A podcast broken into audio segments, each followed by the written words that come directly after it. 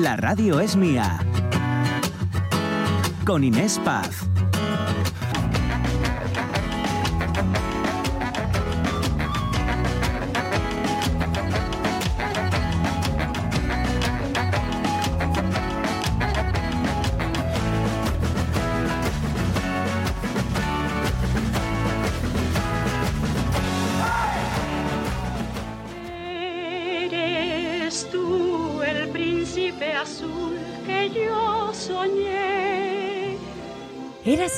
Vez La radio es mía, un programa de radio en el que vivía una princesa en lo alto de una torre. Una princesa que prefería un grupo de ranas con las que reír antes que un príncipe azul. Buenos días, queridos oyentes. No, no nos hemos vuelto locos, pero ahora nos van a entender. Mónica Solís, ¿qué tal, princesa? Hola, sapo. Eh, sapo, rana, ¿qué quieres ser? Menos príncipe. Menos príncipe, princesa, lo que quieras. Jorge Alonso, buenos días, Buenos ¿qué tal? Y José Rodríguez, a los Crack, mandos. Crack, crack. Claro, claro, él es la, la rana con la que reír, ¿no? En fin, eh, bu- buenos días, queridos, no sé, oyentes, eh, como quieran que les llame. Hoy hablamos de la factoría Disney, sí, porque en este mes de octubre eh, cumple un centenario de su nacimiento, esta compañía que nos vendió una idea del amor romántico que yo creo que hizo mucho daño a una generación. Eh, ese príncipe azul que vendría a salvar a la dama desvalida, personajes estereotipados, princesas, ellas generalmente con miedos, eh, atadas de pies y manos porque no podían hacer nada por sí mismas, desvalidas, esperando la acción heroica de ese príncipe azul, un hombre perfecto que, por cierto, menuda presión también para ellos. ¿eh? Tremendo. Ahora van a entender por qué hoy arrancamos con este príncipe azul, porque como siempre lo haremos con un titular. Allá vamos. De la dama desvalida a la heroína empoderada. Así han evolucionado las princesas Disney. Que yo te digo una cosa, yo soy Blancanieves y me despierto en mitad del bosque, sin acordarme de nada, rodeada de siete enanos. Y digo, menuda fiesta me tuve que pegar yo anoche. Eva Soriano, que nos acompaña también, como Sí. acaban de comprobar. bueno, pues eso, en el centenario del nacimiento de Walt Disney Company, vamos a analizar cómo ha cambiado ese carácter de los principales personajes femeninos, lo que viene siendo las princesas. Antes de empezar, porque claro, hemos pasado, ya lo dice el titular, ¿no? De esa princesa desvalida a una heroína empoderada, nada que ver las eh, películas de ahora con las de entonces, y además vamos a hacer un recorrido sonoro para que quede más claro. Eh, hay, hay una escena que a mí me gustaría comentar en, en el año 2018, una película que estrena Disney que se llama Ralph Rompe Internet, donde la protagonista se encuentra en una habitación con todas las princesas ¿no? de la factoría Disney. Desde la primera... ¿o- o- ¿Recordáis cuál fue la primera, sabéis? Yo creo que fue incluso afroamericano, la, la princesa y el sapo. ¿Tú crees que es esa? Sí, sí. Yo no, no me doy cuenta. No te das cuenta. Se llamaba eh, Tiana. No nos sigas por ahí porque no. No, no, No, no. Vas no. mal, vas. Frío, frío, frío. José, ¿tú te acuerdas de la primera princesa Disney? Pues no, la verdad que no. No. Pues yo no, yo pensaba que iba más atrás, pero no, no, no. Blancanieves. Ah, ¿Ah, sí? Blancanieves, digamos que fue la, la primera princesa de la factoría Disney en 1937. Anda Toma. que eh, ya llovió desde entonces. Y la última, antes de hacer esta película que hablo del 2018, había sido Bayana, ¿no? Bueno, pues hay una escena en la que la niña, que se encuentra todas las muñecas, la- a las princesas de Disney, les dice. Veréis, yo también soy una princesa. Y una de ellas le pregunta, aquí, aquí se dicen muchas cosas, ¿eh? Para comprobar si la niña es una princesa o no. Sí. ¿Todos dan por hecho que tus problemas se solucionan cuando aparece un hombre grande y fuerte? Porque en ese caso sí, eres una princesa. Aquí Disney que demostró que al menos, oye, sabe reírse de sí misma Sí, sí. y además, bueno, ha hecho una evolución histórica que nada tiene, nada tiene que ver. Bueno, pues hoy vamos a recordar los inicios de la factoría Disney en este mes en el que se cumplen 100 años de su primera princesa, de, de la creación de la factoría Disney, más bien, y, y- de trasfondo un poco pues esa idea del amor romántico, del papel de la mujer y del hombre en la sociedad, porque, oye, yo creo, y lo digo en serio, ¿eh? Eh, que hizo mucho daño esta idea a una generación Sobre entera todo, que sobre esperaba todo el el, amor romántico, cómo te- Total. se, Sí. se- se tenía que, que querer y, y- y cómo tenías que querer y cómo te tenían que querer. Y Ahí cómo de devota tenías que ser. Sí, sí, sí, yo- y, y calladita y está más guapa. Tremendo, Tremendo. Mira, vamos a hacer una cosa. Vamos a Ojo que yo recordar las vi ya- todas, ¿eh? Yo, Hombre, como todos. Claro, o sea, yo las he visto Y, todas. las- y yo soy muy fan de las versiones que han hecho de clásicos. El back clásico hicieron, sea, la versión que hicieron de Robin Hood con el zorro y tal. Ay, qué bien. Eh, Me Eh, encanta. Las Eh, versiones me son encanta. tremendas, cierto. Pero vamos a remontarnos, vamos a empezar este recorrido sonoro en el año 1937, cuando Disney inaugura esa figura ¿no? de la princesa con el estreno de Blancanieves. Hmm. Hay una escena mítica que además ha quedado ya marcadísima cada vez que vemos un espejo con la broma de espejito, espejito mágico. Dime, bueno, va- va- vamos a escuchar la película. Esclavo del espejo, tan solo dime una cosa. ¿Quién es en este reino la más hermosa? Bellísima eres, majestad, pero ah, existe otra más bella. Una criatura que aún cubierta de harapos es más linda que una estrella. Como ven, como ven, era la cinta original. Lo digo por el sonido. Qué bueno. Es verdad, es verdad. Era eh, la, la primera Blancanieves que se estrenó en la historia. Doblada en neutro, en latino neutro. Sí, sí, sí, es Sí, verdad. Un latino que no, era, que no fuera ni mexicano, ni, ni uruguayo, ni argentino, ni brasileño. Bueno, brasileño no, que hablan portugués. No. Pero podía seguir, podía seguir. Pero tal, y No obstante, ahí lo que se, se ahí, se el- va, ahí se va viendo lo, eh, eh, cómo nos veíamos entre... O sea, ese momento, voy a colarlo porque sí, patriarcado en el las que las mujeres nos teníamos que envidiar unas a otras y llevarnos mal. Es- eso es un rasgo que define, por ejemplo, en esta película, ¿no? Sí, claro. Eh, Blancanieves al final eh, es esa relación de rivalidad donde parece que la única cualidad importante en la la, mujer es la belleza, ¿no? Mm. De hecho, la, la- la reina era la, la reina, La ¿no? reina, claro, Que- claro, que claro. lo que le está preocupada es reina y aún así lo Le que preocupa que hay una más guapa. Si hay una más guapa No, que- porque... Ay, voy a toser. Sí. Tose, tose, no te preocupes. Que, mm, que es verdad que la belleza entonces era como parecía la única Sí. cualidad que haría que si una os- mujer tuviera un si estatus. dais, si os dais cuenta, esas primeras princesas Disney ¿no? apenas tienen rasgos. No tienen nariz, prácticamente. ¿eh? Sí. Son solamente dos hoyuelos, Claro. dos fosas. O sea, No, no, son, son, como muñecas virginales. de- son sí. muñecas de porcelana. Sí, muñecas de Muñecas porcelana, virginales, sí. ¿no? Esas, esas imágenes así de, de- En fin. pre- perfectas, súper sí, sí. delgadas, normativas, vamos, de aquella época. Después em, Disney hizo otra, otro de sus grandes clásicos que también fue un éxito en taquilla. Después de Blancanieves llegó Cenicienta. Y se repite un poco esto que acabas tú de comentar, Mónica, porque eh, hay un rasgo en esta primera época fundamental y es la mala relación, es decir, ninguna de las protagonistas de las películas de Disney en los inicios tenían buena relación con otra mujer. Esto queda ya Claro. Eh, súper, ¿no? Eh, de- bueno, pues eh, juzguen ustedes, ¿no? Sí. Con la relación de Cenicienta y su madrastra y hermanastras. Bueno, sí. Mm, Recuperamos ese momento en el que van a ir todas al baile y ella llega con ese vestido que ha estado cosiendo, preciosa. Sí. Ay, qué envidia, qué envidia. No se les olvide cuando sean presentadas con su alteza. que- Espérenme. Espérenme, por favor. Y la ¿Verdad que vocecita. Es divino. ¿No les gusta? ¿Creen que así puedo ir? Ahí está, ahí está la escena de la envidia absoluta entre mujeres.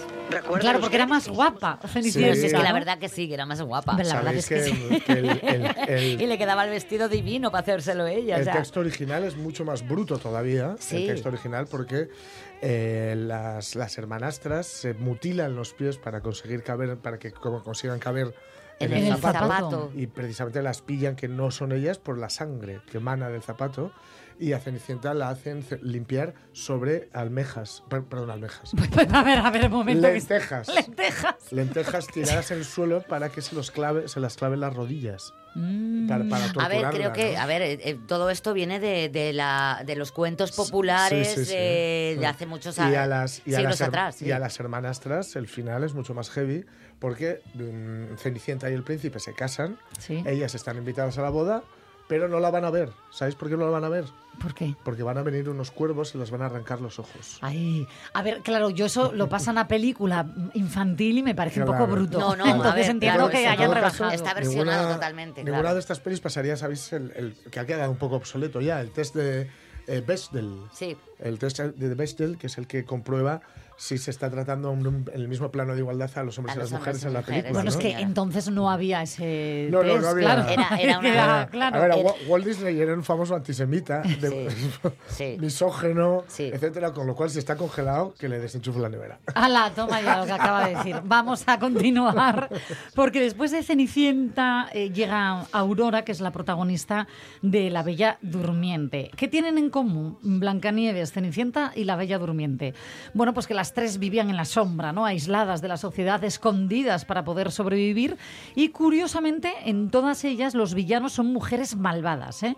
Una reina, una madrastra y en este caso... Mucho daño ha hecho una la bruja madrastra. que sienten en todas ellas envidia. Eh, Totalmente, Esto, vamos, no, no sí. hacía ningún bien a la relación entre mujeres, desde luego, y todas ellas abocadas a un destino que no podrían esquivar, ¿no? Si no eran liberadas por un, por un príncipe. Eh, Esta canción con la que abríamos el programa es la banda sonora de La Bella Durmiente. Eres tú el príncipe azul que yo soñé. ¿Habéis soñado con un príncipe azul? Pues sí, claro. sí, tú Sí, y soñabas con el rubio, y príncipe rubio, azul? pero lo del caballo no, más que nada porque por ciudad un caballo, sabes, ¿no? Pero sí. Y luego llegó la realidad. La, la realidad era, era rubia, pero sin caballo, una moto. Bueno, a ver, no voy a empezar yo ahora a contaros- frío. no voy a contar yo ahora todo, pero sí. La realidad es que, mm, y lo chocante es que si nos no, retrotraemos a los años 80-90, que esto era súper popular, no había una cultura de desarrollar unos dibujos que, que realmente tal. Yo he crecido, como digo, Tú, con esta yo y muchos de Claro. nuestros con oyentes. este tipo de, Claro, claro. de, de dibujos. Bueno, pues eh, evidentemente mi peor enemiga durante muchísimos años era otra chica. Sí. ¿Entiendes? Entonces, Claro. bueno, Yo estoy eso ha mejorado con los años, con la lucha Sí. y con muchas otras cosas. Y ojo, ha mejorado muchísimo Mm. los dibujos animados. Sí, sí, vamos a ver hoy la evolución, Sí. ojo. Yo estoy convencido de que me he convertido en sapo para más de una.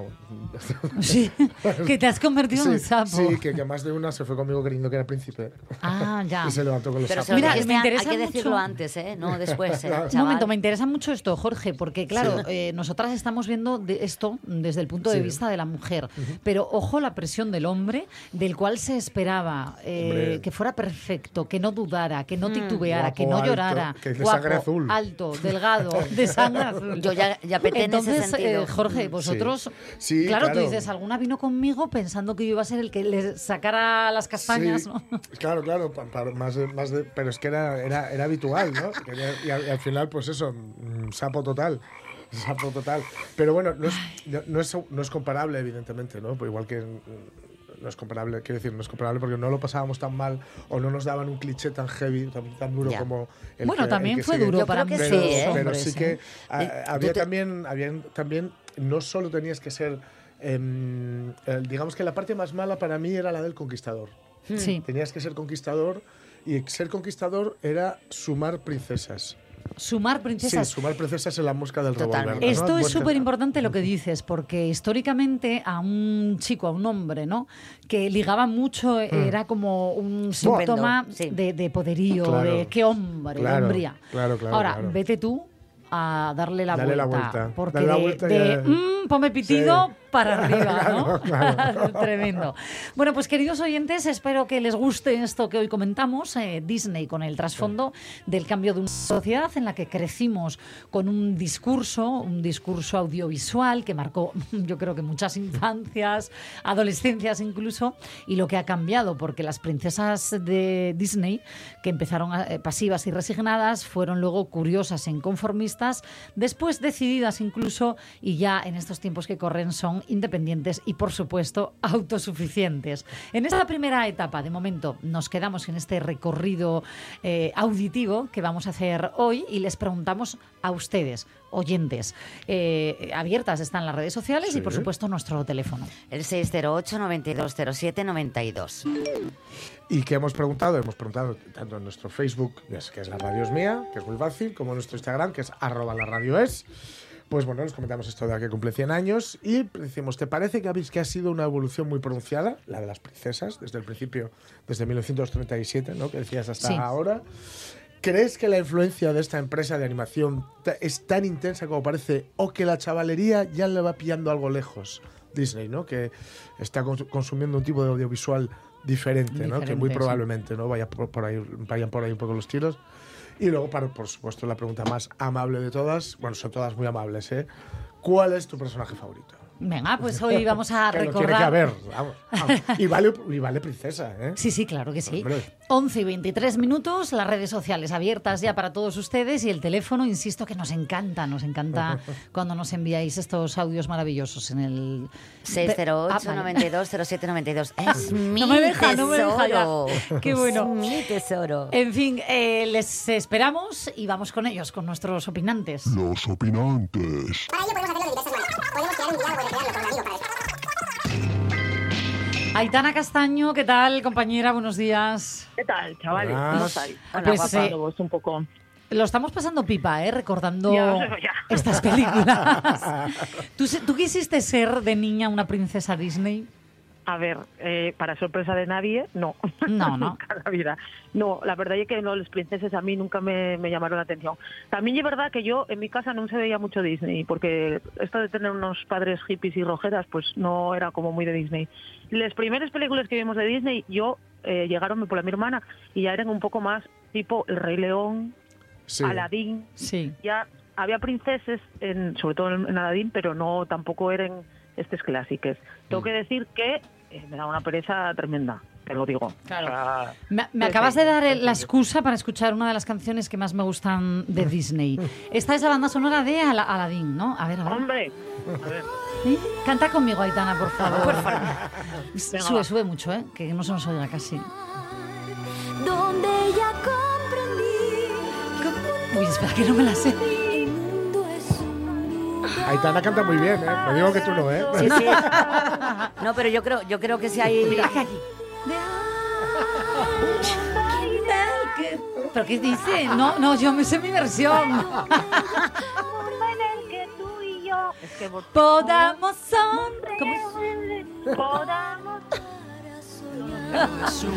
Bueno, vamos a seguir hablando mucho mejor. Sí. Ponla de fondo. Es verdad que, Bueno, oye, yo de- de- mira, mira, Inés, yo de Aladdin sé, eh, sé como, o sea, eh, eh, trozos de la película, pero eh, me encantaba cuando salía un, un tío que salía como de reportero y que decía, Radio Pincho Moruno, tú siempre te verdad, no me acordaba. Oye, eh, estamos ya recordando una, una Esa ya no película es mía, de mi época, Que, eh, fijaros, ¿no? Nos habíamos quedado nosotros en La Bella Durmiente. Bueno, pues fue tal fracaso de taquilla que Disney tardó 30 años en recuperar a las princesas, ¿vale? Eh, claro, estuvo Bambi, otra- otro tipo de películas, las princesas 30 años después. Pero cuando regresaron en esta segunda ola, eh, ya se deja notar un poco ese movimiento feminista. ¿Por qué? Porque mm, los personajes femeninos de esta segunda ola, que serían, yo que sé, la sirenita, la bella y la bestia, Aladdin, ya tienen un nuevo aire y más ambiciones aparte del amor. Vamos, que tienen ganas de aprender otras cosas, de conocer mundo, aparte de, de buscar ¿no? a esa figura masculina que ya no es tan perfecta, por otro lado. Mm, Rebajamos la presión en el hombre. Ah, es que, a ver, es que era Hombre, tremendo, ¿eh? Rebajamos También la te presión. digo, es que- Un hombre, una bestia directamente. también. claro, es que siempre lo dijimos en este mundo, en este, en esta radio es mía, pero es que eh, ser el heteropatriarcado a los paisanos tela, ¿eh? Porque tienen que ser todos como en plan, a ver, no chicos, eh, eh, también una pereza, yo tampoco tiene, ¿por qué tenemos que mandar ahí a Jorge que de repente sea el más valiente? Bueno, Claro. lo lleváis Sabemos todas claro. que no lo es. No, no, no lo soy, no lo soy. Yo, me- me- no. yo Pero es defiendo que- que... la mejor defensa es el atletismo. Sumad, sumad ¿eh? el mensaje de Disney y luego Miguel Bosé en aquella época, cualquier excusa es buena para volver a, a citarle, cantando lo de... lo- ¿Cómo es? Se le toma ante bandido. No, No, de los chicos no lloran. Ah, los chicos no tienen lloran. que Vale, pelear. vale. No es no, no puede. Estamos cantarinas hoy, Aita. Sí, sí, ya os veo, ya os veo, pero bueno, yo nada, yo me sumo, ¿eh? Rápidamente. Pero Miguel Bosé, como los princeses, me daba un poco de pereza, también lo digo. Y ahora en serio, con esto del, del cambio, ¿tú crees realmente importante, eh, hasta qué punto, no? ¿Crees que pudo hacer daño Disney a una generación y la importancia de que haya cambiado ese discurso ahora en las películas, en los dibujos infantiles? Bueno, yo creo que a la generación, ¿no? A la sociedad en general hizo daño Disney con muchas cosas porque también eso, pues andabas esperando príncipes azules y Hmm. que te vienen a rescatar y no. Pero, ¿qué pasa? Que claro, al final, eh, yo ahora mismo, eh, yo no tengo fíos, pero tengo muchos amigos que tienen fíos y fíes, y a las niñas veoles que les gusta más, como por ejemplo Elsa de Frozen. que Claro. Sí. y hay otra cosa, y hay otra cosa. Vas a, les- a los fiestas de cumpleaños que de repente hay que disfrazarse y hay 27 Elsas. Sí. Porque las guajas tontes no son. Entonces, a ver, y hay que tener. si- ya que vas a ver las películas eh, 25.500 veces entre los 5 y los 8 años, que yo lo que hacemos, porque yo mm, me sé trozos de Aladdin, porque la mi hermana lo veía en bucle, la tía, en bucle. Tenemos un regalo para ti, Aitana. Sí. Uno. Siempre tan oportuno, Bruno. Era buenísima. Pues mira, Aladín a mí ya no me tocó.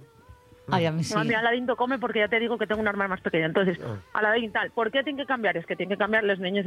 necesi- Ya, lo- ya que lo vas a ver en bucle, por lo menos que tengas referentes. Que sepas, por ejemplo, también Mulan, Sí, que no era princesa, sí. pero era, ella pegaba, ella, ella Hombre. decía, no, mira, chico, yo... Es que voy ahí a ya es una quitar". tercera Mulan, etapa. Mulan ¿eh? no se disfrazaba de chico para poder ir a... Claro, pero porque Una- estaba en claro. una época en la que tal, Sí. mucha gente se tuvo que disfrazar, hasta Meryl Streep se, digo, se disfrazó de paisano. Sí, Mira, en una película, sí, sí. Pocahontas. Mira, ¿sabéislo? En esta, mira, ya que citas Mulan, esa es la tercera etapa, digamos, de Disney, ¿vale? Donde Mm. las princesas ya son eh, decididas. Y cambia algo muy importante que comentábamos al inicio, Mónica, le- co- la relación de las protagonistas con otras mujeres. Ahí ya empiezan a tener amigas, ¿eh? Sí. Porque eh, hasta entonces las princesas con las demás mujeres se llevaban fatal. Fatal, fatal. ¿Y de amigos quiénes eh, tenían? ¿Animales o seres mágicos? Ahora ya no. Eh, Pocahontas tiene una amiga, en Tiana y el sapo, la época de Mulan, ya, Sí. ya empiezan a tener amiguinas, menos mal. ¿eh? Mm. Hombre, y es que a ver, de verdad que era un poco pere- daba un poco de pereza. Yo que de repente en, en las películas mis mayores eh, fueran, eh, mis mayores referentes tuviera que ser un paisano mm, eh, disfrazado de un genio de la lámpara, por ejemplo, Ya. que era el que me molaba a mí, Mm. o, o- o- es que claro, yo de películas de Disney que pude ser no había muchas princesas, porque ya, ya bueno, Aladdin sí tenía, pero Re- el Rey León, incluso Robin Hood, esa Claro. gran película del mundo, que ya Robin Hood en dibujos animados, que era un zorro. Entonces yo, Sí, ¿eh? o sea, a mí ya... Menos princesas, ¿no? Claro, claro, menos intensidades. menos En fin. Aparte que yo nunca fui ni de vestidinos ni nada, entonces a ver. Claro, Aitana, ¿nos cantas una antes de irte? Sí, claro, que quieres que te cante vida, lo que tú quieras. Hombre, una de Disney, ya que estamos, la de La de Aladdin. Disney, ¿eh? ¿La de La Aladdin quieres? Gran Ali, príncipe Ali, Ali Abagua. Al pasar se han de inclinar siempre ante ti, de gala se han de vestir, sultán, princesa y visir. Ah, toma ya, enhorabuena. Sí, señor. Sí, señor. Qué arte, Yo qué creo arte yo que tienes. esta temporada saco disco, ya verás. Ya, Parece muy bien, ¿eh? Sí, sí, sí. ¿Buscas Bueno. promoción? No dudes en contactarnos. Vale. Habla con nosotros. Hablo con vosotros. Bueno, sí. pichones. Aitana, buen día. Te hago los Vale. coros, amiga, te hago los Oye, una coros. cocina, Dime. una cocina. Voy a, por, por si alguien nos está escuchando que no vaya a ver el telediario TPA, que por cierto hay que verlo, pero bueno, Hombre. y, o no tiene redes sociales o tal. Mañana, a partir de las 10 de la mañana, en muchos embalses de Asturias van a hacer simulacros de alarma, van a sonarles Ah. les, les alertes. Entonces, que nadie se asuste en los pueblos, ¿vale? Bien. Que Ah, nadie sí, se asuste en los pueblos donde hay pantanos cerca, porque van a sonar desde las 10 de la mañana hasta las 12, con intervalos de 15 minutos, van a sonarles alarmes, pero y un simulacro, un simulacro. Muy bien. Así que Gracias que por escuchando la avisar. radio, que llame al paisaneo de los pueblos, que no que a lo mejor anden por ahí y no están escuchando la radio, y que los avisen, que mañana a partir de las 10 de la mañana puede que suenen las alarmas, pero no pasa nada. Vale. ¿Vale? Vale, yo Te siempre digo yo- hablo de la TPA, ¿eh, amiga? Escucha, Aitana, te digo yo, Ya lo sé, ya lo eh, es genial lo que has hecho, de verdad, gracias por este aviso, pero te digo yo que mañana todavía hay alguien que se lleva el susto. Hombre. No, fijo. Porque mañana siempre habrá- pasa. va a haber alguien que se asuste, pero que no será porque la RTPA no avisó, ¿eh? Correcto. Exacto. Gracias, Aitana. Venga, Feliz día. Un besazo. chao, chao. Chao.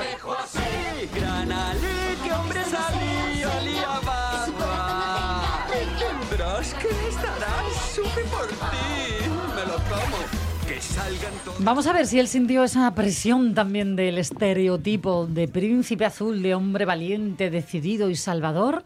Alex Fuentevilla, párroco de Castropol, ¿qué tal? Buenos días. Buenos días, ¿qué tal? Buenos días. Muy bien. Eh, eh, ¿Cuál fue tu primera película de princesas Disney eh, que vieras? ¿Te acuerdas? de princesa, específicamente de princesa. Bueno, Blancanieves, Cenicienta, La Bella Durmiente. Ah, bueno, sí, no, sí, sí, sí, Blancanieves sería, supongo yo. ¿Sí?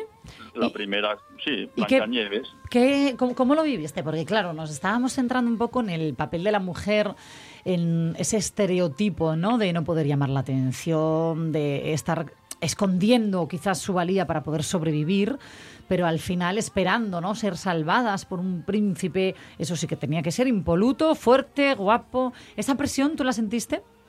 A nivel No. social, digo, ¿eh? A lo largo No, de los años. No, a ver, cuando vi la película que tendría yo, Dios mío, que tendría yo? ¿Nueve años? No, hombre, no, no a los nueve años, digo luego, cuando ya eras un chavalín.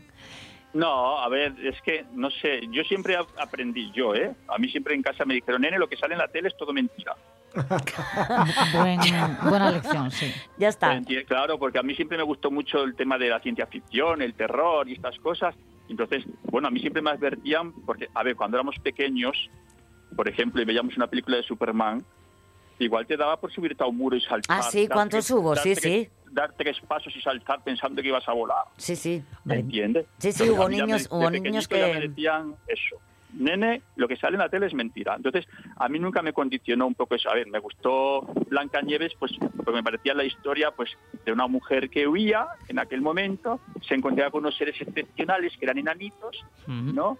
Intentó llevar a cabo una vida, algo se complicó y bueno, sí, al final vino un buen hombre que la salvó. Bueno, que, básicamente la, la reina intenta matarla, envenenarla.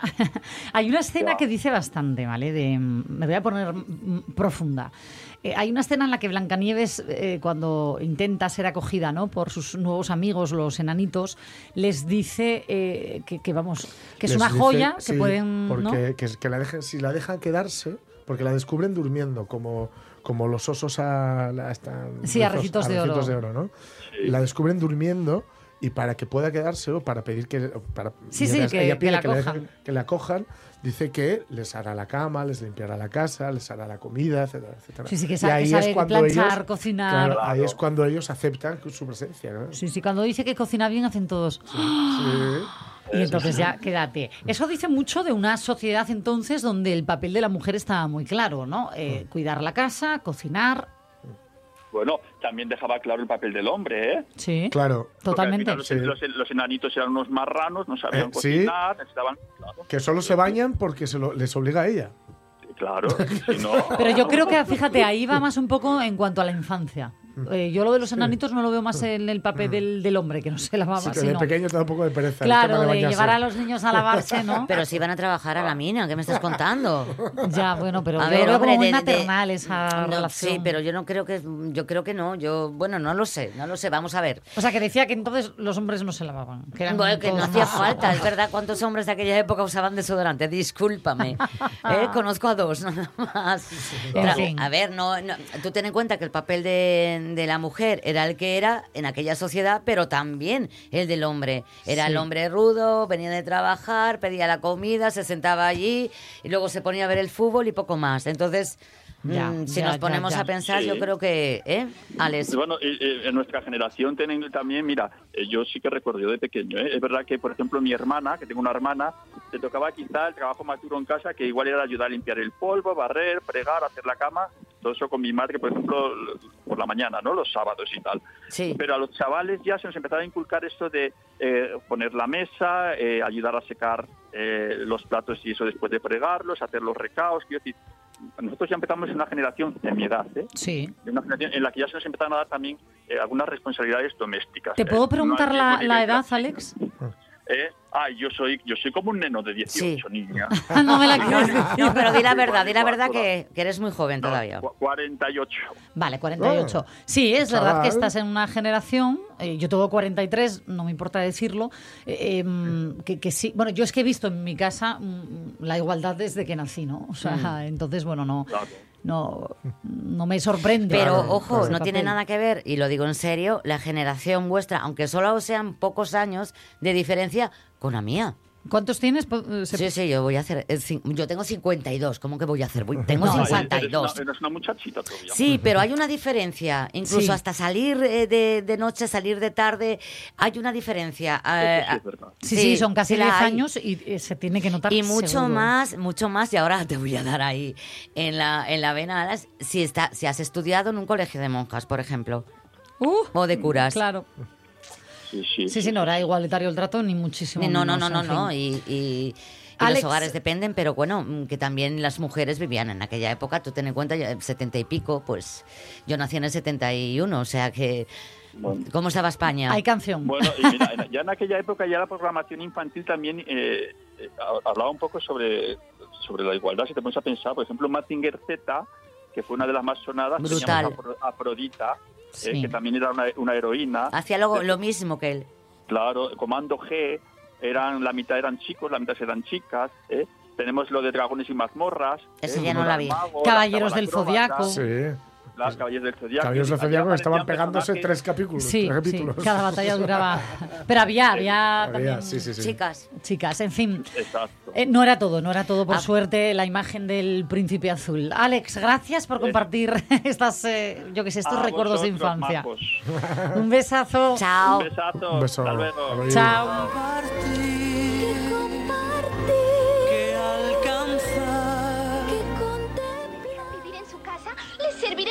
Mucho.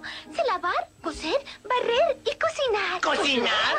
¿Sabes hacer puchero gallego? Eh, puchero pacheco. Puchero gallego. Puchero Eso. gallego. Puchero gallego. Ay, tremendo. sí, sí. Este momento al que hacíamos referencia hace un ratito en esa primera princesa Disney Blancanieves en el 37, que en cuanto le dice ¿no? que sabe cocinar, quédate, quédate. En fin, este es nuestro tema del día, con muchos matices, muchos trasfondos que ya nos están llegando por redes sociales y en el teléfono.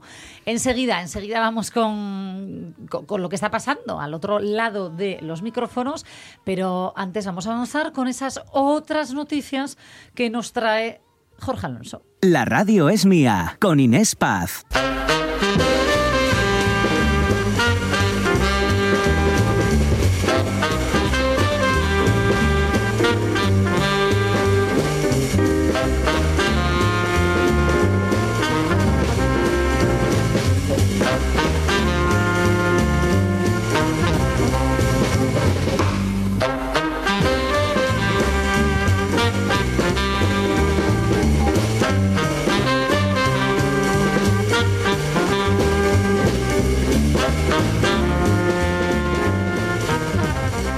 Con esta primera, para quienes tenemos tres gatos, está muy bien. Yo tengo Tres gatos, yo tengo gatos. gatos. Sí, sí, yo, yo tengo uno, dos, tres. Si, si queréis alguno. ¿Tú Además, tienes tres gatos? Tengo tres gatos y además uno, voy a, voy a aprovechar la cuña.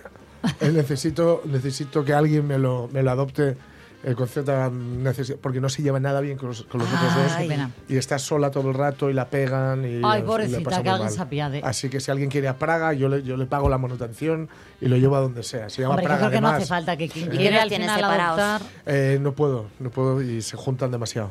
Y una pregunta, ¿qué tiempo tiene Praga? Eh, pues mira, Praga está, está esterilizada ¿Mm? y tiene tres años. Tres añitos. Tres añitos. Bueno, pues oye, me encanta que el teléfono del programa Sí, sí. pueda servir Oye. para muchas cosas. Pero en ¿Esto este qué caso viene, por cierto? la hablamos de un hotel, veréis. Un hotel. El hotel felino que fue pionero en Asturias. Dos puntos. Los gatos vienen para estar tranquilos, no para hacer amigos.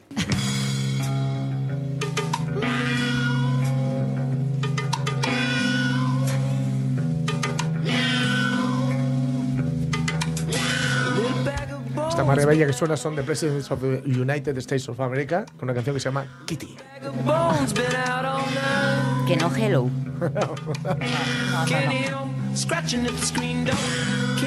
¿Qué diréis vosotras? Eh, un hotel para es un hotel guardería para gatos. A ver, tú Bueno, te hay vas. muchos, ¿no? tú- Ahora, ah, Ahora sí, sí. este Bueno, es más el para primero. perros, no Sí, para gatos, Este es claro. el primero que hubo. Eh, y, y además he de decir que es un referente a nivel nacional. Sí. No, no, no podía haber sido el primero en, yo que sé, en León, en Galicia, en Barcelona, en- ahora que los hay ahora. En Madrid hay una cafetería muy famosa donde Ah, va- sí. con que hay gatos y tal. En Japón es muy habitual irte a cafeterías para gatos para relajarte, porque claro, cuando no tienes que limpiarte las, la- limpiarles las cacas y no te arañas, son muy relajantes. No, es verdad ¿No? eso que dices en, en Japón, Sí. que se hace porque está demostrado que el contacto físico es, con animales a los que tú acaricias Sí, sí, sí, baja los niveles de mm, cortisol de tu Eh, cuerpo. eso es. Es decir, lo que viene siendo el estrés, El que te claro. relaja. Mira, el otro día, hace un par de semanas que hablábamos de la salud mental y yo os comentaba que yo estaba diagnosticado de depre- de depresión, etcétera, etcétera, y no estoy pasando por un buen momento, no me los quito de encima. Los gatos, sí. Sí, en cuanto me ven que me toca cama, que me tengo que meter en la cama, se me vienen y se me- pero es un pero no son cuidarte, tres. van a tú sabes, cuidarte. tú sabes que es eso de, de mimos. Pero escúchame, ahí en este caso, yo con los mismos, mismos siempre digo, mejor que sobren a que Hombre, falten. claro, claro. Pues fijaos que es un, es un hotel, ¿no? Tú te tienes que hacer un viaje, pues lo dejas allí, ¿no? Y, pero que tiene hasta feromonas para que ellos estén tranquilos, porque que- claro, tienen que estar a su bola. Eh, se han ido los dueños, se pueden estresar. A los gatos no les gusta mucho cambiar de lugar, No. pero si te vas a ir más de una semana, más de una semana, por cierto, ahora mismo con la ley de bienestar animal no puedes dejarles solos más de tres días. Claro, ha cambiado mucho Sí, porque esto, la- ¿eh? la- lo normal era que podías dejarlos cinco días Sí. con agua. Yo, ¿eh? yo tuve una gatita y os aseguro que nunca la he dejado Claro, sola no, esos no, días no, porque no. ya no es que pueda sobrevivir, también nosotros podemos sobrevivir X días sin comer y no Claro, nos haría ninguna gracia, claro, ¿no? no, no, no, Pues esto no se trata de sobrevivir, Claro, se trata no. de vivir. Claro, porque de repente ella está sola, ¿no? Claro, Y pobrecita, aquí está mira. con otros gatitos, pero claro, lo que ellos intentan, Laura Fonseca, que es la dueña del hotel, ¿no? Eh, lo que quiere es que estén tranquilos, no que estén, eh, que vayan ahí a conocer a otros gatos y a ligar. No, no ¿Por es- qué? no es un club- Pobrecitos. no es un club swinger para gatos y para gatas, ¿no? Es para que estén allí tranquilinos porque se han ido los dueños, etcétera, ¿no? Eh, claro, nosotros les tenemos como siempre, digamos, eh, quien no tiene gato, ¿no? Pues los tiene esta imagen de independencia, de seres ariscos y tal, pero en realidad son muy sociables y cuando se llevan bien los gatos les gusta mucho estar juntos, por eso forman colonias, etcétera, etcétera, ¿no? Bueno, por eso y porque si están sin capar o sin castrar o como lo queráis decir, pues las feromonas mandan mucho, ¿no? Así que bueno, ella abrió esto y, se- y le va muy bien. Eh, ya digo que eh, no había un negocio similar ni en Asturias ni en el resto de España. No tener referentes, dice Laura Joseca, que supuso un récord. Eh, pero bueno, ahí como estaba le interesaba mucho el bienestar de los gatos. Decir, por cierto, que ahora mismo, bueno, siempre están las protectoras repletas de gatos en Sí. época de cachorros. Así que adop- adopten. Por favor, adopten. esto seguro. Bueno, adopten primero a Praga y luego a mi Y gata, luego vayan a y las ya- protectoras, ¿no? Y luego ya vayan a, a tal. Así que dice que no solo van gatos de Asturias, dice, sino también de otras regiones como, dice, León, Zamora, A Coruña o incluso Barcelona. Tremendo eso. Eh, ¿De Barcelona vienen aquí a Sí, dejar eh, Normalmente sus cuando tienen que hacer esos viajes largos se, se les suele dar una pastillina porque se Mm. ponen muy nerviosos en, en el- en la gatera tanto Cualquier tiempo. cosa que le produzca estrés a un gato es eh, se ponen hasta enfermos. Sí, sí, sí, puede. Entonces, bueno. Pero bueno, aquí tenemos un hotel para gatos donde están súper tranquilos con sus feromonas, con sus. mm, Pues me alegro mucho que cosas. sea pionero aquí en. Asturias. Eh, vamos con otra noticia, venga. Sí, sí, sí, sí. Una casa de ensueño en pleno paraíso natural. Dos puntos. Así es el lujoso hogar de Blanca Romero. Francamente, querida, eso no me importa. Mira, yo diría algo así, ¿eh? Fíjate, me lo has quitado de la boca. Sí, yo la verdad es que lo he ido cebando. Es, lo- ah, ¿sabéis que Cuidado, con todo el respeto, ¿eh? me Sí, refiero a que yo soy muy de la vida privada de la gente, claro. por favor. No, ella lo ha, ido cebando, lo ha ido cebando en redes. Ah, ella misma, Sí, vale, entonces por- me callo. Lo ha ido cebando en redes porque, claro, tú sabes que cuando trabajas en redes, es que de mano lo ha hecho coincidir. Es, es un ejercicio de marketing realmente muy, muy, muy bueno el que ha hecho Blanca, que, a ver, por eso sabe mucho, ¿no? Que, que Blanca lleva ya mucho Blanca Romero lleva mucho tiempo en esto Hmm. y por eso se, se- se dedica, aparte de por el talento que tenga y el- lo trabajadora que sea, pues eh, sabe, sabe hacérselo. Y eh, ha ido cebando todo el tema de, de las redes muy bien, pero muy, muy, muy bien. Bueno, no sé si hay Pero ya que ha ido cebando eh, su, su casa, Sí, que claro. estaba construyendo. Y de, vale. esta, y de esta forma, además, claro, em, pues a ti te ceden cosas, o sea, te ceden cosas, ¿no? Pues una tienda de muebles, pues a lo mejor le interesa, ¿no? Mm, pues ayudarte a amueblarlo. Y lo ha hecho genial. ¿Y con qué le ha coincidido? Con la octava temporada de Masterchef Celebrity, que está participando. Claro, claro, claro. Entonces ahora ha coincidido y bueno, la- como- Por cierto, que la, que la casa es en Peón. Es, es, es en Villaviciosa, bueno, sí, en Peón. Claro, sí, que sí. es una de las parroquias premiadas, eh, Premiadas, como pueblo ¿eh? ejemplar. ¿eh? Efectivamente. Eligió No, bien el si- lugar, Si desde ojo luego. tiene, vaya que sí tiene. Vamos. Hay mucha gente ¿eh? yéndose para Sí, esta zona a vivir sí. ya antes del premio, digo. Sí, sí, yo tengo, ya yo tengo un colega que. Más de moda aún. Yo tengo un colega que se mudó, que tiene un bar en Gijón y que se, se mudó para allí y ¿Para está encantado de la vida. Está en peor y baja, baja Ya. todas las tardes ha a subido, ha subido ahí el metro cuadrado. Ay, cómo ha subido. Sí, Villaviciosa, nada que ver, nada que ver con antes. Eh, estoy viendo un, un titular que me encanta de entramos en la casa de Blanca Romero donde se refugia tras Masterchef Celebrity y puede encontrarse con la princesa Leonor. Claro, porque esto fue a- unos días antes Ah, de entregar el, el premio. Ay, bueno, pues gracias, gracias Jorge Alonso por ponernos nada, al día de estas otras noticias Sí, sí. muy dispares entre sí, desde luego que sí. Y a las 11.47 minutos seguimos aquí en la Radio Es Mía con una voz que se sumará. La radio es mía.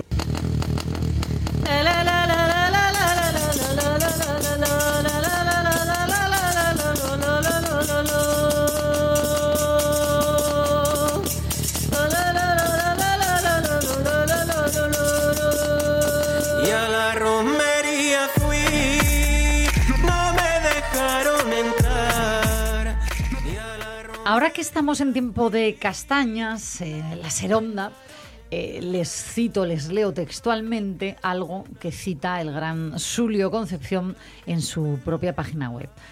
Aunque el paisaje sea el mismo para todos, no todos vemos las mismas cosas. Una cosa es mirar pasando y otra ver sintiendo. Me encanta porque al final esto es un poco nuestro concepto los lunes de arteonomía llevado, en este caso, al paisaje que no tendrá nada que ver el de este tiempo de castañas que el de meses atrás. Julio Concepción, buenos días. Buenos días. ¿Qué tal? ¿Cómo va la mañana? Bueno, aquí casi contemplando la nieve pelos cantos, que se decía antes, por todos santos, la nieve pelos cantos. Eh, eh, ¿Dónde estás? ¿Dónde estás? Porque ver nieve, estoy- ver nieve... Estoy en Lena, pero bueno, ya asomó un poquitín ahí por Peñoviña. Ya... Mm, hay mucha gente esperándola ¿eh? para la temporada de, de esquí, me consta. Bueno, y fue falta porque si no las fuentes están secas. Aparte Claro. de esquí, tienen que nevar para las fuentes y para los árboles y para todo. Todo, todo. Le- mira, una noticia decía eh, al 75%, creo que vamos a tener este invierno los embalses por la zona de, de la cuenca, de las cuencas, eh, que claro, siempre habían estado al 100, que en Asturias, con la tradición ¿no? de lluvia que teníamos, estén al 75, Ya. ya tiene que preocupar, desde luego que sí. Vamos con el paisaje, eh, Julio, porque esto nos, nos, nos gusta mucho, ¿no? No es lo mismo caminar, da igual por donde estemos, pero cerquina de la naturaleza, en estos días más otoñales, con un paisaje propio y unas plantas, unos, mm, no sé, eh, olores también propios, ¿no?, de la estación. hay de todo.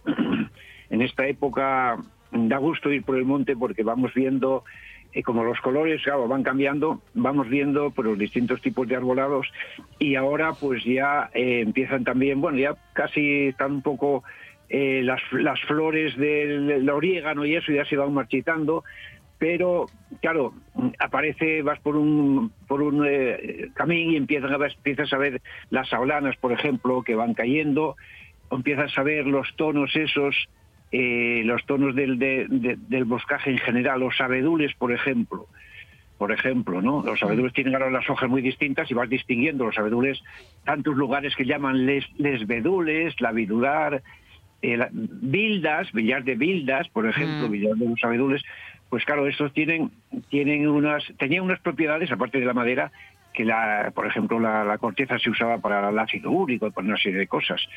Claro, Entonces, Julio, hay vamos- muchos pueblos en Asturias que incorporan en su nombre, ¿no? O toman su nombre del de una de estas plantas.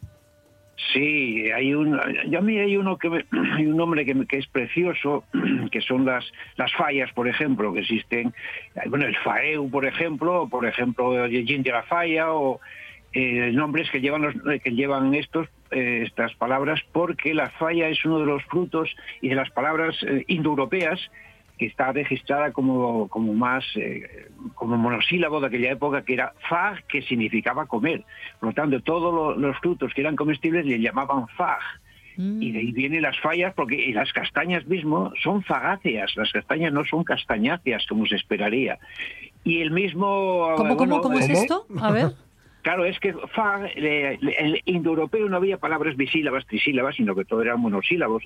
Y hay un profesor de la Universidad de Madrid, Francisco Villar, que sacó esta, bueno, eh, entre las pocas palabras que había, digamos, eh, los, los, los romanos tenían muy pocas palabras, claro. Una era faj, y faj significa comer. Todo fruto comestible le, le llamaban faj. De tal manera Sí. que la- las fallas, el fayuco se come y las castañas se come. Y las castañas, en esa época, cuando pasaron a, a terminologías científicas, no se les llamó castañáceas como se esperaría, sino fagáceas, porque se comían. Ellos no distinguían unos frutos de otros, simplemente lo que se comía. Claro. Y tenemos, tenemos, por ejemplo, el esófago, que es por donde se come, de tal manera que esa raíz fag pasó a la anatomía. El esófago es el lugar por donde se come. Y Claro. el antropófago, antropófago es el que come hombres. Oh, Sí, sí, sí, es, sí. una- es una cosa muy Qué guapa. Esas curioso. raíces a mí me, enca- me encantan. Son unas raíces de, que son universales, porque eran eh, eso, neolíticas casi, pero llegaron a, a nosotros transformadas, interpretadas y usadas de muchas maneras. Yo esto me lo he preguntado muchas veces de cómo se inventaron los nombres, es decir, eh, lo que acabas de decir con el esófago, pero con muchas partes del cuerpo. ¿Por qué la nariz se llama nariz? ¿Tú, tú lo sabes? Bueno, claro, ahí eh, nariz se llama nariz. Hombre, había que buscar y se busca. Eso no, no lo tenía yo. No sé. Bueno, escucha, igual que digo la nariz, me refiero mm, que habrá historia, ¿no? Con el esófago nos la has contado y seguro que con muchas otras partes de, del cuerpo ocurre, que viene por algo. De... Bueno, la raíz, la todas. raíz nar, la raíz nar, como, como el naranco, naredo, etcétera, eh, en esas lenguas indoeuropeas y preindoeuropeas incluso significa nar significa agua, como el naranco, por ejemplo, el Ah. nared, el narcea, el narcea, de tal manera que nar bueno, puede tener otra otra ya lo miraré para el próximo día. El agüilla de la nariz. Sí, eso es No sé, la no sé. mormera, ¿no? Oye, pues sí, sí, míralo porque yo qué sé, ahora me, me he quedado con, con la curiosidad, seguro que algún oyente también. Volviendo al tiempo de las castañas, entiendo la- el, nombre de la castaña, el castañar, sí que está detrás. Em, bueno, entiendo, no, es que lo conozco, de, pueblos de, Asturias, eh, Castañeu. Sí, claro, es- esas zonas eran, eran poco menos que sagradas. Eran sagradas porque los castañeros, bueno, se hizo hasta pan de castañas. Durante la guerra incluso se hizo pan de castañas. Y las castañas, hasta que llegó el trigo, perdón, hasta que llegó el maíz, por ejemplo, o las patatas, que son de van cuatro días, porque son del siglo XVII, las castañas eran, eh, eran en realidad el alimento de todo el año. Entonces tiene cantidad de cantidad de nombres. Eh, Castandiego, por ejemplo, ahí por Morcín, Castandiego. Castandiego. Castandiego, es decir, que tiende a las castañas. Y por ahí, pues claro, tantos, eh, el apellido mismo, el apellido Castaño, eh, Castaño, porque eran gente que se dedicaba especialmente a las castañas o lugares propicios a las castañas. Y los apellidos, los apellidos tienen el mismo origen que los topónimos, es decir, palabras comunes. En el principio no había topónimos, había solamente palabras comunes que fueron quedando en el lugar adecuado de la, del producto. Y y con los apellidos esto es- me parece muy interesante, ¿no? ¿Cuál fue el primer apellido? Claro, ¿de dónde vienen y por qué nuestros apellidos? Tú lo dices, que, eh, Castaño, Juan Castaño, por ejemplo. Mm, presente. Alguno. no, es broma, es broma. Juan Castaño. Eh, Castaño entiendo que se le pondría al, yo que sé, al propietario de la tierra entonces que había mucha castaña. Cuéntanos un poco alguna historia. ¿De dónde puede Sí, los venir esto? Tienen el mismo origen que los topónimos. Es más, se cruzan. A veces hay apellidos que vienen de los topónimos y al revés. Pero en el origen eh, van, pues eso, eh, antes de los romanos, eh, ya empeza- se empezaban a, a poner nombres a las personas y luego apellidos, porque los apellidos realmente son casi de la Edad Media. Pero nombres como Castaño, Castañero, claro, eh, en, pri- en principio proceden del terreno. Hay terrenos propicios a las castañas. Yo conozco valles, laderas que no tienen ni una castañar, por las razones que sean. En cambio, zonas más sombrías, más húmedas, tienen castañeros. Por lo tanto, el que procede de una zona de castañas, pues se llamaba castaño. Aunque también Sí. puede venir luego por el color de la piel o por lo que del cabello, pero en realidad los apellidos proceden del terreno. Ya, ya, ya. Oye, voy con esto de los colores, pero volviendo además a las plantas, ¿no? Eh, el paisaje al final florece en primavera, eso lo tenemos todos claro, reverdecen en verano y cambian el color ahora, ahora en otoño. ¿Cuáles son las más eh, propias de esta estación? Hombre, los robles en realidad, bueno, los robles y las fallas eh, son los que van cambiando y, y vamos viendo cómo eh, se vuelven cada vez más oscuros hasta que caen y ya vemos el árbol desnudo. Hay uno que me encanta, es la, la encina, por ejemplo, la encina que dio lugares, tal vez el yago ercina, en, lo, en Cinco Badonga, encima de, de los Sí. lagos, el yago ercina, o el arcenorio, el arcenorio un poco más allá, en fin, ahí pues ponga, hacen lugar a, a- a las encinas, porque las encinas, como no pierden las hojas, van quedando y van quedando de un color más oscuro, se va- van sobresaliendo mejor en el paisaje. Y ahí a las encinas había que ir porque las encinas, como dan las bellotas esas, daban de comer luego todo el invierno. Donde hay encinas ya se come todo el invierno, porque van los animales a, a comer y a refugiarse y entonces iban a cazar. Era una especie de, de vamos, de, de supermercado. claro. Oye, ¿y la escanda? ¿La escanda se consumía mucho también en aquella época? Porque como dijiste lo del pan de castaña, ¿el pan de escanda era de propio también entonces? Sí, ¿no? Y bueno, la escanda, por supuesto, la escanda en nuestro, bueno, en nuestras tierras asturianas, Escanlares, por ejemplo, el pueblo de, Escanda- de Escanlares, ahí por el occidente asturiano, hace referencia a la, escanda. Candiales, la iría Candiales, por lo tanto, eh, la, escanda de aquí, que significa en realidad escándula, es blanco, viene de, de, de escandio, de, de cándido, de cándido, porque la, el- la- la farina de escanda es muy blanca, aunque luego se vuelva más oscura al cocerla. Claro.